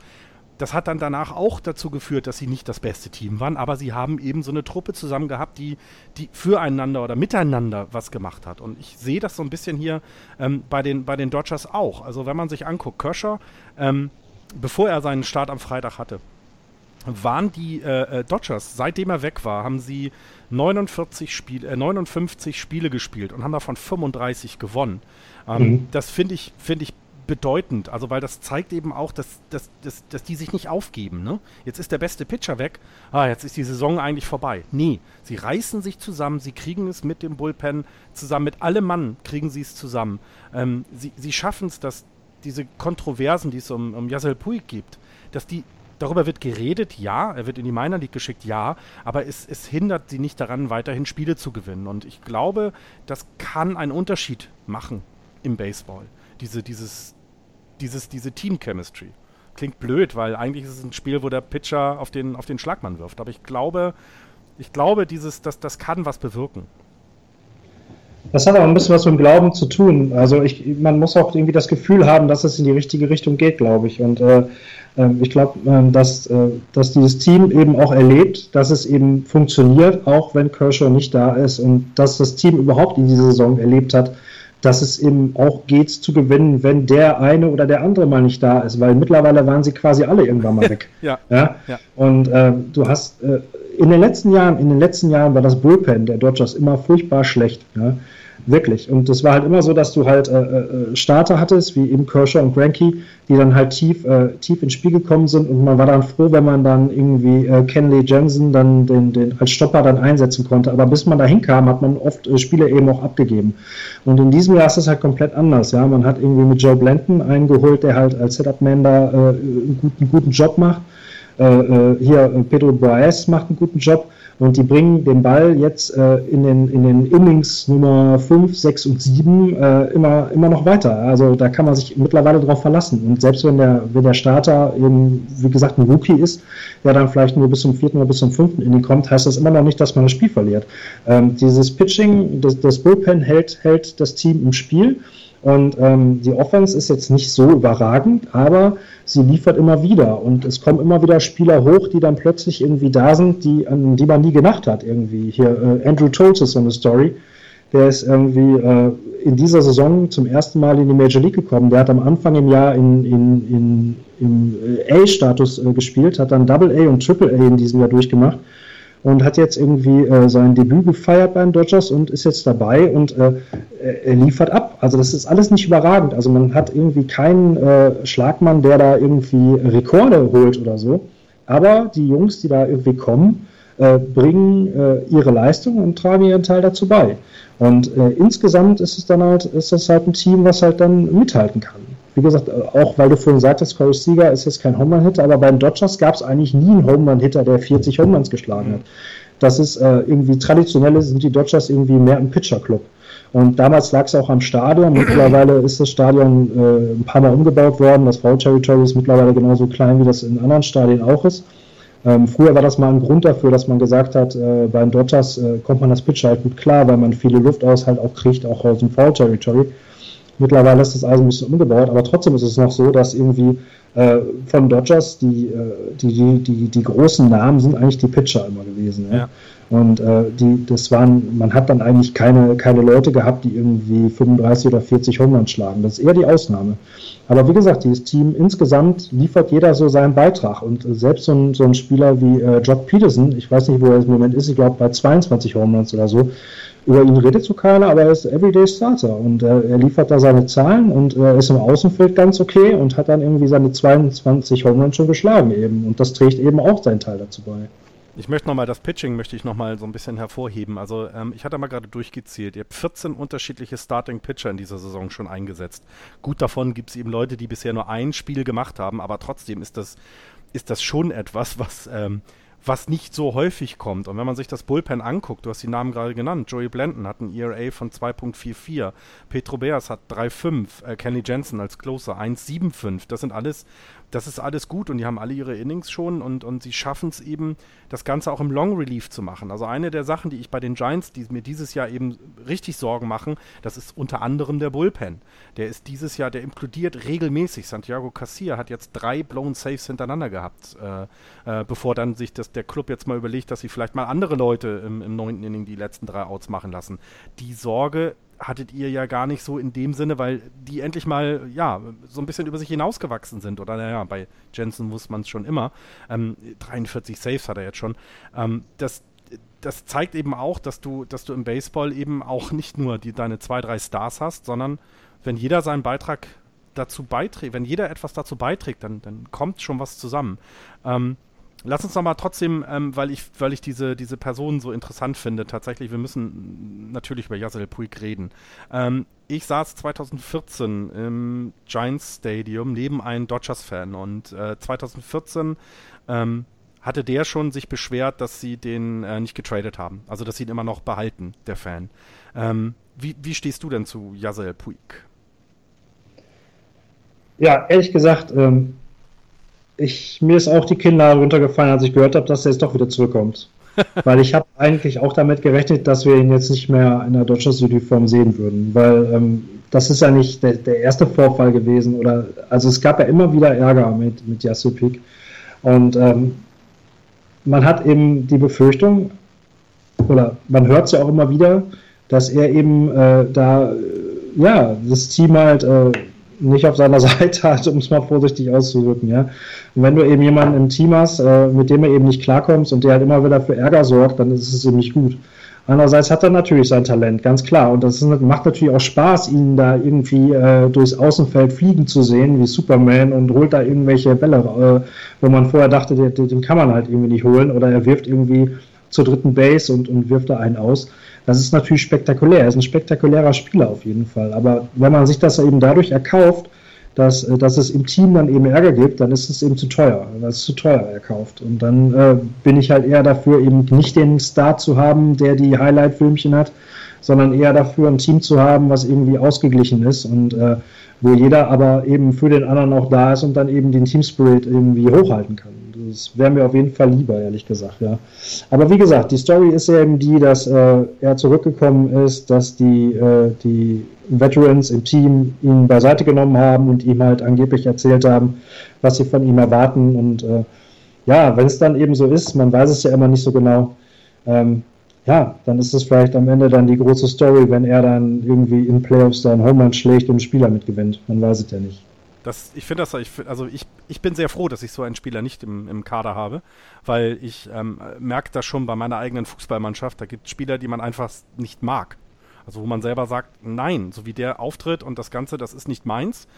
Aber er ist ja nun mal in deinem eigenen Team. Super schwierig. Und bei Yasel Puig wäre das genau etwas, was, ähm, was, ich, was ich ganz, ganz schwer einschätzen kann. Also ich, ähm, ich, fand, ich fand die Geschichte super spannend und äh, wie du es gesagt hast, Highlight Reel, äh, da, da gibt es genug. Ich glaube, wenn man das, da, ich glaube, so viel Zeit hat man gar nicht, alle seine Highlight-Videos anzugucken. Ähm, aber ja, ähm, er, er, ist eben genau das, was du in deinem Clubhaus nicht haben willst. Und das ist jemand, der, der die Stimmung vergiftet. Ähm, ich bin super gespannt, wie die das auf die Kette kriegen. Anscheinend hat er sich ja ein bisschen, ein bisschen zusammengerissen jetzt. Sie haben äh, sechs Spiele hat er jetzt gemacht. Vier davon haben die äh, Dodgers gewonnen, zwei verloren. Ähm, könnte ja sein, dass es einfach auch dann ein Stück in der Offensive und in der Defensive weiterhilft und, und ja, wenn er sich zusammenreißt, ist er, ich glaube, das Talent willst du auch in deinen, in deinen Reihen haben. Ich glaube, so, so, so eindeutig muss man es dann auch sagen. Ne? Wenn er sich zusammenreißt, ist es ja gut. Ah, schwierig, schwierig. Ähm, dann habt ihr äh, zur Trading Deadline einen Pitcher geholt, Rich Hill. Äh, die halbe MLB war hinter ihm her, will ich mal so sagen. Ähm, ich glaube, äh, ganz im, im äußersten Osten äh, der, der, der Staaten äh, war auch, waren auch zwei, die, die nicht unbeteiligt sind an diesem Podcast, die ihn wahrscheinlich auch gerne bei sich in den Reihen gehabt haben. Ähm, Rich Hill, das ist so tatsächlich ja, ja, ist ja die Rente für ein, äh, ist ja geleast jetzt für ein Jahr, ne? Der hat danach, ist er, glaube ich, Free Agent, ne? Der, ja, genau. Der bleibt dann weg. Ähm, ist das so das Mosaiksteinchen, was, äh, was euch gefehlt hat? Sieht im Moment so aus, finde ich. Sieht im Moment so aus. Die Frage ist, ob er dann auch äh, weiterhin jetzt äh, durchgehend pitcht, weil er hat dann immer, immer seine Probleme mit seinen Blasenanfängern. Und was er eben dazu geführt hat, dass er irgendwie, nachdem er gekommen ist, erstmal eine ganze Weile überhaupt gar nicht zum Einsatz kam. Ja? Und äh, ja, wenn er, wenn er auf dem Mount steht und wenn er pitcht und äh, dann, dann pitcht er ganz hervorragend bislang und äh, hat für die Dodgers jetzt äh, dreimal hintereinander halt gewonnen und hat, äh, ich glaube, noch keinen Run, zu, noch keinen Run zugelassen, wenn ich das richtig in Erinnerung habe. Und war halt gestern auf dem Mount und hätte gestern beinahe ein Perfect Game, also er hatte die Chance auf ein Perfect Game und ist dann tatsächlich zum achten Inning von Dave Roberts ausgewechselt worden. Erklär mal, erklär mal warum. Also ich, ja, ich finde, also ich meine, du ziehst eigentlich so jemanden dann eigentlich nicht raus, ne? weil ein Perfect Game kommt nun nicht so häufig vor. Ähm, warum hat er ihn denn gezogen? Wegen seiner Probleme mit den, mit den Fingern und den Blasen oder, oder zu viele Pitches? Was war denn, was war denn, was war denn das Problem bei ihm? Ja, Dave Roberts hat nachher gesagt, dass er äh, eben die Entscheidung treffen musste und hat sich eben dafür entschieden, äh, für die Saison und für, äh, ja, für, für das Team zu entscheiden, weil man halt einen, einen fitten Rich haben muss im, im Team und das eben wichtig ist. Rich war bei 89 Pitches äh, nach, nach sieben Innings Ah. Und äh, war dann äh, ziemlich sauer. Also er hat nachher, er hat nachher in den Interviews hat er dann äh, die Antworten gegeben, die man eben so gibt, ja, dass es eben okay sei und dass irgendwie das Team über allem steht und so. Aber ähm, während des Spiels auf der Bank hat er, äh, also sein, seine Körpersprache war sehr eindeutig. und äh, als dann im achten Inning äh, Joe Blanton dann eben auch einen Hit hat zulassen müssen und dass das also auch kein Combined äh, Perfect Game fürs Team gewesen ist, ähm, da war er dann schon ziemlich ange, angesickt, ja, muss man ja. schon so sagen. Aber wie gesagt, das, äh, Dave Roberts hat da äh, groß drüber gesprochen, da wird natürlich viel gefragt und er hat halt gesagt, äh, dass äh, er gut verstehen kann, dass äh, äh, Rich irgendwie sauer ist. Er hat alles recht, sauer zu sein, aber er müsste die Entscheidung treffen. Und ihm ist es halt wichtig, dass er jetzt keinen keinen Starter verheizt und er hat tatsächlich davon gesprochen, dass man halt die World Series gerne gewinnen möchte. Und äh, dafür wäre es eben wichtig, äh, irgendwie auf die Pitcher aufzupassen. Ja, ich finde, das sind alles valide Argumente. Ähm, ich finde es sehr mutig, zeigt aber auch, ähm, dass das Vertrauen in den Trainer sehr, sehr stark ist dann ähm, in dem Team, würde ich jetzt mal so behaupten, dass sie immer gut, er kann im Endeffekt nichts sagen, wird er halt getost und ist gut, also oder gepult ist gut, aber ja, ähm, ich, ich finde das eine sehr mutige Entscheidung, aber gut, es hat ja geholfen, äh, die, die äh, Dodgers haben gewonnen ähm, gegen die Marlins das Spiel 5-0. Jetzt gerade aktuell, wo wir aufnehmen, liegen sie gerade 3-0 hinten, ne? Richtig? Ja, leider. Mhm, ja, okay. Richtig. Ja, gut, das ist ja gar nicht schlecht. Naja, kommt, die Giants müssen erstmal ihre Spiele gewinnen. Also, ich, äh, ich habe mich selten so aufgeregt die letzten Nächte äh, über mein eigenes Team. Ähm, jetzt geht die Saison Richtung Ende. Ihr habt jetzt als nächstes, äh, müsst ihr nach New York fliegen nachdem in Miami wart, gegen die Yankees spielen, drei Spiele, dann vier gegen Arizona. Und dann kommt es zur ersten Heimserie oder zu der letzten Heimserie gegen die San Francisco Giants. Dann noch vier Spiele gegen Colorado zu Hause, drei Spiele in San Diego und dann zum Abschluss der Saison, was ich fantastisch finde, dass es tatsächlich mal so ist, spielen die Giants und die Dodgers in San Francisco nochmal eine Serie. Ähm, wie, wie ist denn wie, wie, wie, würdest du sagen, ähm, schneiden denn die Dodgers ab? Also ich glaube, wir können sagen, Playoffs sind drin. Also im Moment sieht das nicht danach aus, dass sie nochmal so stark einbrechen und jetzt von, von, von den Mets oder von St. Louis überholt werden, würde ich jetzt mal so behaupten. Bleiben sie Erster? Ja. Ich würde es leider auch im Moment mit Ja beantworten, weil ich den Giants nicht so viel zutraue und das mache ich sehr grummelnd. Aber ja, okay. Ähm, und dann?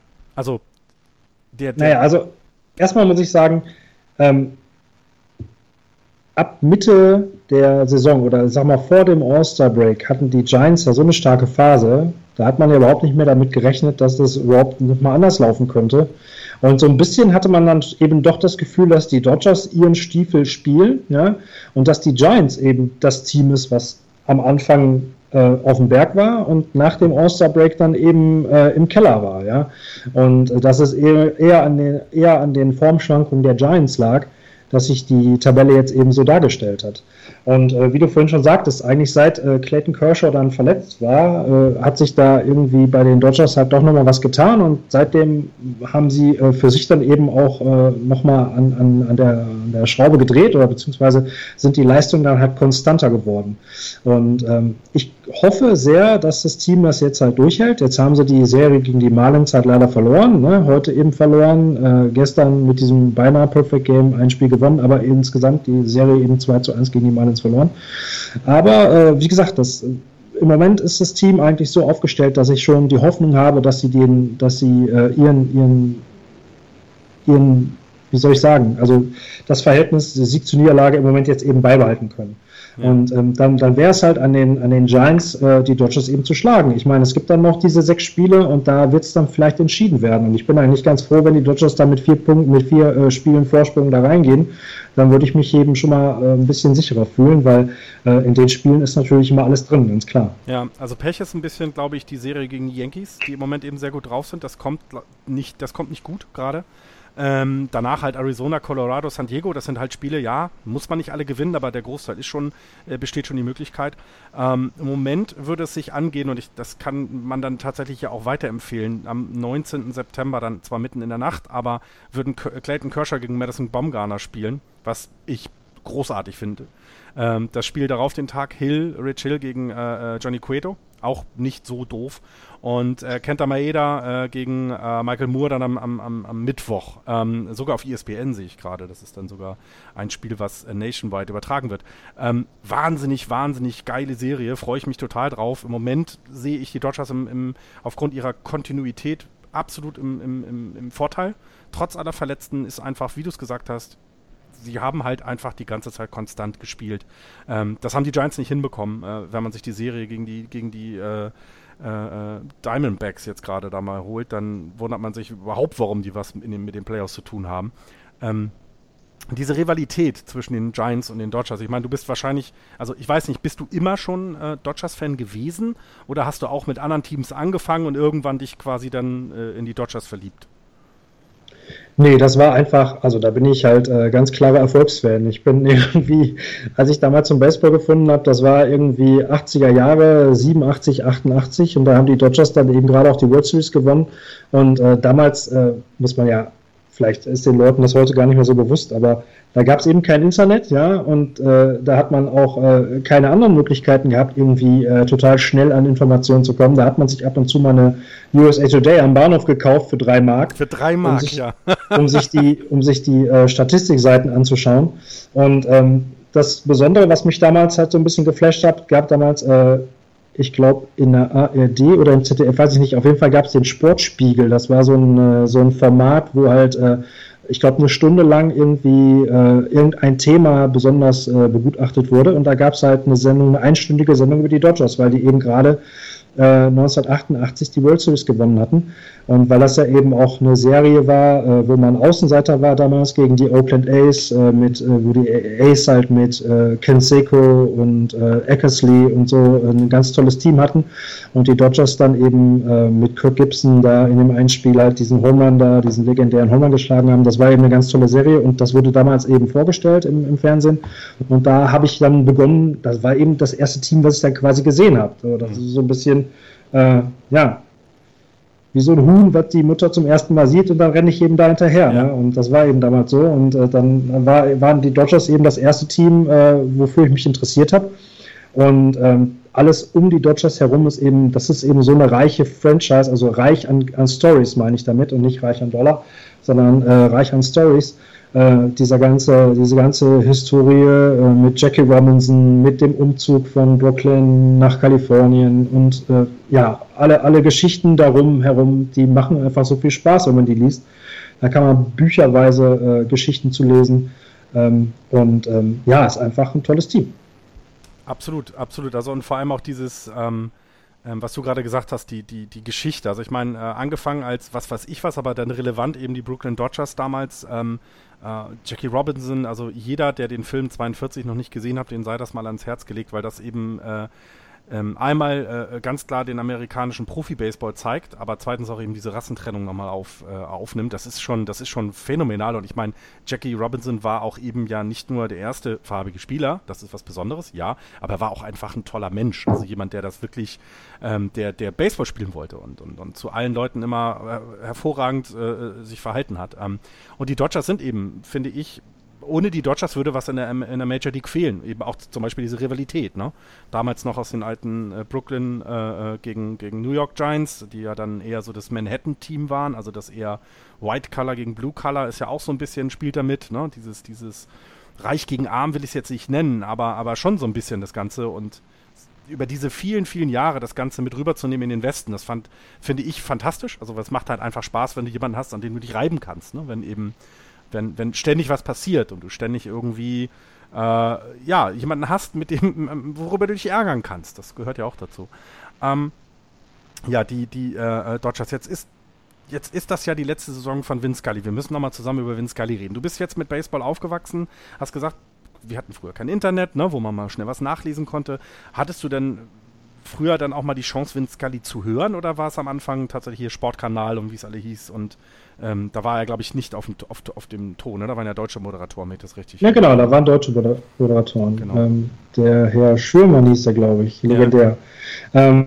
Ähm, nee, aber das, das bleibt ja gar nicht aus. Wenn man, wenn man anfängt, sich für die Dodgers zu interessieren, man hört einfach ja auch immer nur Vince Scully. Am Anfang ist einem das vielleicht ja gar nicht erstmal bewusst ähm, wenn man dann, wenn man dann irgendwie sowas hört. Und äh, ich bin halt einer von denjenigen gewesen, die sich damals, ich weiß nicht, ob ihr das noch kennt, irgendwie diese Videos, äh, wie hießen die Firma Pontel, da gab es so eine äh, Firma, die halt äh, äh, Baseballspiele in Deutschland auf Video verkauft hat.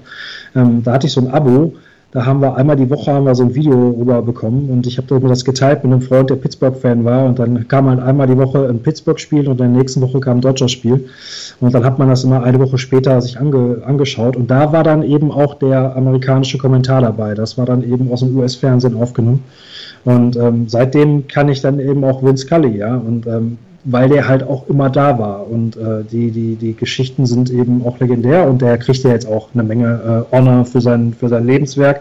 Er macht jetzt quasi so eine Art Tournee, ja, wo er überall zum letzten Mal dann irgendwie auftaucht oder beziehungsweise die Teams, die nach Los Angeles kommen, machen ihm dann immer die Aufwartung und kommen dann hoch irgendwie zur Kabine und machen nochmal ein Foto. Und ähm, ja, das hat er natürlich auch vollkommen verdient, weil der ist halt legendär und ist halt äh, er macht das halt so ganz anders als die anderen. Ja. Er ist halt wirklich ein Play-by-Play-Announcer, der halt irgendwie auch äh, fürs Radio spricht und der das Spiel eben auch beschreibt, was eben was anderes ist als die äh, TV-Kommentatoren, die das heute eben so machen, äh, die eben davon ausgehen, dass sie das Fernsehbild hat. Also Vince Scully geht halt immer davon aus, dass Leute am Radio sitzen und erzählt dann trotzdem dabei aber seine Geschichtchen, die er dann immer hat. Und äh, er kriegt das eben so gut hin, dass man das Spiel quasi mit äh, mithören kann und die Geschichten und man verpasst trotzdem nichts. Und das ist halt schon eine große Kunst. Und ähm, seine Stimme und so, das ist halt, man hat sich eben auch daran gewöhnt, klar. Aber ähm, ja, er, er, ist eben, er ist ja eben schon eine Legende und der wird auf jeden Fall fehlen, ja. Und das wird auch keiner ausfüllen können und ähm, das muss auch keiner versuchen nachzumachen, das klappt sowieso nicht, ja. Und das ist dann äh, schon schade, aber es ist irgendwie auch schön, das äh, ja, erleben zu dürfen oder eben, dass einem auch äh, gewahr wird, was, es, das, das, was das wert war, ja. So. Ja, absolut. Ähm, ich habe ihn äh, selber live gehört, tatsächlich im Stadion 2014. Äh, war ich am Jackie Robinson Day im ATT Park. Und äh, das Spiel war gegen die Dodgers, das heißt nochmal was Besonderes am, am, Jackie Robinson Day. Und Vince Scully hat halt dann die Dodgers-Mannschaft vorgestellt, äh, live im Stadion. Und es gab niemand, der der irgendwie geboot hat oder sowas, ne? Sondern natürlich, wenn der Spieler dann vorgestellt wurde, dann wird man ja nicht so lauter Applaus wie bei den Giants. Ähm, nachher im Spiel haben wir die immer alle bepöbelt, das ist alles gut. Aber als Vince Scully da geredet hat, haben alle zugehört und ich fand das auch gut eben, trotz aller Rivalität. Ich meine, äh, genug vorgefallen ist schon damals zwischen den Giants und Dodgers. Vor, war das vor vier Jahren, wo äh, in Los Angeles ein Giants-Fan äh, fast zu Tode äh, gestochen, glaube ich, irgendwie wurde. Also da gibt es dann auch äh, ganz üble Ausmaße dieser Rivalität, aber Vince Scully, ja, es ist ist schade, dass er irgendwann aufhören muss, aber ja, es gehört halt dazu, wird ja nicht jünger. Ähm, jetzt, ähm, also ich, ich, äh, ich, ich, glaube, die, die, die Dodgers haben dieses Jahr tatsächlich einen größeren Shot, äh, äh, in, weit in die, in die Playoffs zu kommen als letztes Jahr. Ähm, an, den, an den Cups vorbei wird schwierig, aber das, das könnte schon echt aus, das könnte echt reichen dieses Jahr, ne? Ja, wie ich vorhin schon mal sagte, ne? also wenn du dann nachher in den Playoff stehst und ähm, wenn du dann, äh, wenn du dann äh, Clayton Kershaw auf dem Mount hast, äh, dann äh, und der ist halt wieder in Form, wenn ich jetzt mal davon ausgehe. Das ist halt die Voraussetzung, das sehe ich schon so. Also Clayton Kershaw muss fit werden, aber wenn du Clayton Kershaw hast und als zweiten Mann dann Rich Hill, dann äh, kannst, hast du eine Chance auf jeden Fall. Dann ist es halt so, dass die äh, Cups immer noch vielleicht dann der Favorit sind bei Buchmachern oder so, aber das interessiert auf dem Platz ja keinen. Und ähm, dann musst du eben dagegen angehen und dann hast du deine Chance. Und das ist eben im Baseball so. Und äh, un ungerecht gewinnt man da ja nun mal auch nicht. Also du hast dann eine Serie und dann musst du eben deine Hits abliefern und musst dein, dein Pitching äh, äh in die Zone kriegen und dann, ja, dann hast du deine Chance. Ich freue mich darauf auf jeden Fall und ich, ich gehe davon aus, dass die Dodgers es irgendwie schaffen in die Playoffs. Eben, ich, ich hoffe sehr oder ich glaube daran, dass sie Erster werden. Ansonsten glaube ich aber, dass diese Rivalität zwischen Dodgers und Giants diese beiden Teams halt in, auch in die, auch das zweite Team in die Wildcard ziehen ja. werden, weil, weil es da eben eng ist. Ja? Und ähm, weil die diese Rivalität dann eben jetzt im Moment äh, bis zum Ende der Saison auch so haben. Ja? Ja, ähm, kommen wir noch mal ganz kurz äh, zu den Giants. Ich meine, wir reden natürlich heute ein bisschen sehr viel über die National League West, liebe Hörer, das müsst ihr verstehen, aber selten haben wir mal den Raum und die Zeit dazu. Ähm, und ich, es ist ja auch mal interessant, auch so ein bisschen über diese Geschichte, also diese Franchise was zu hören, was ich tatsächlich so ja gar nicht wiedergeben kann, jetzt als nicht äh, unbedingt Anhänger der Dodgers. Äh, wenn man noch mal kurz auf die Giants guckt, die haben heute Nacht noch ein Spiel gegen die Arizona Diamondbacks, könnten also dann auf drei Spiele äh, äh herankommen. Ich gehe mal fest davon aus, dass sie es nicht tun werden, weil Zach Greinke auf dem Mount steht. Ähm, und gegen Greinke, glaube ich, die, die, die Giants immer Probleme hatten oder häufig Probleme hatten. Ähm, danach dürfen sie nach San Diego, das ist okay, aber dann haben sie vier Spiele gegen St. Louis. Das finde ich, ah, ne, mag ich überhaupt nicht. Das ist aber so ein bisschen eure Serie gegen die Yankees oder als Ausgleich.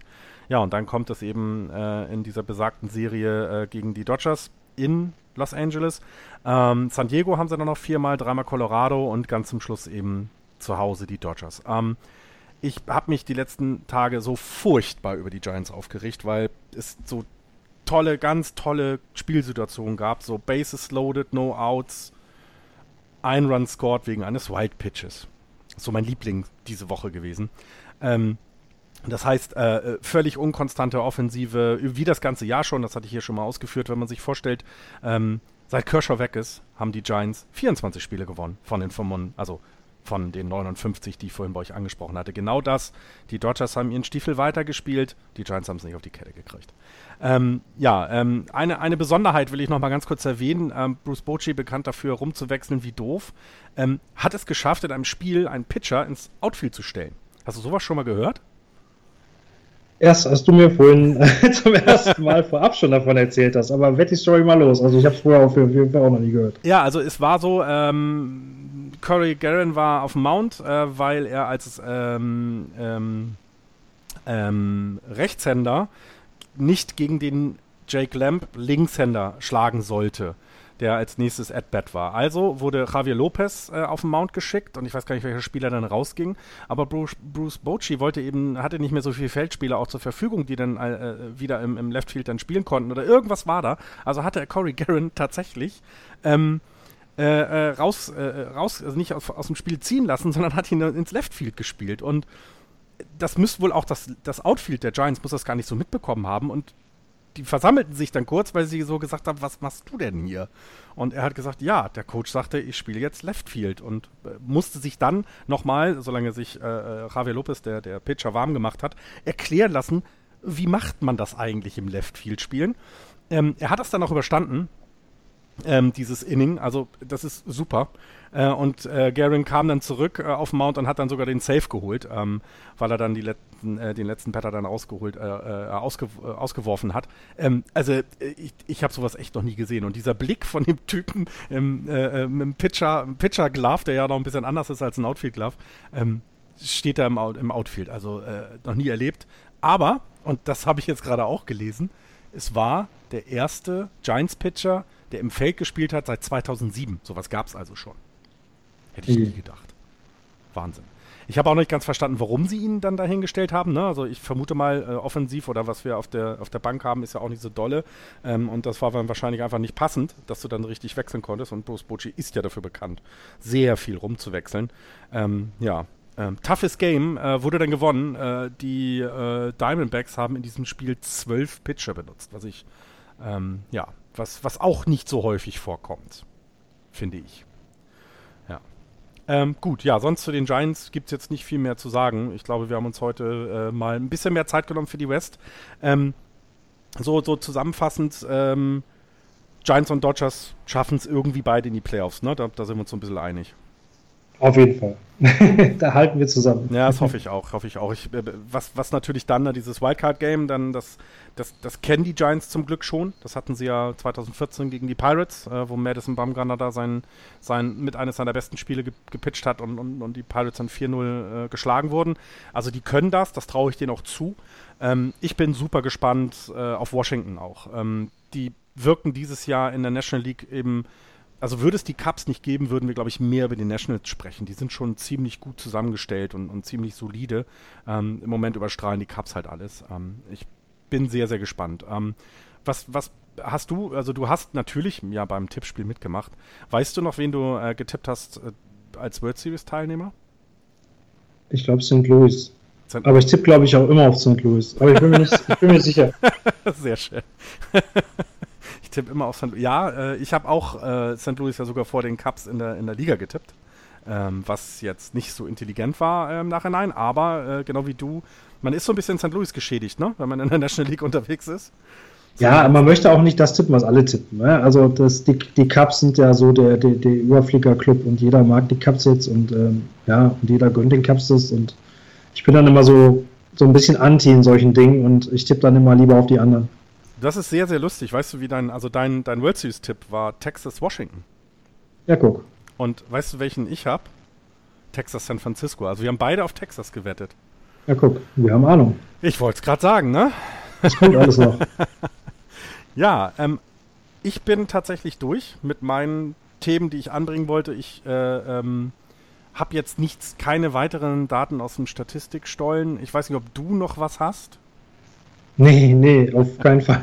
Ich bin froh, dass ich hier äh, jetzt mit dir hier durchgekommen bin und äh, ich habe ja vorher schon gesagt, also dass ich äh, ich habe da große große Achtung vor, was ihr da äh, jede Woche leistet und was ihr da für eine Arbeit reinsteckt.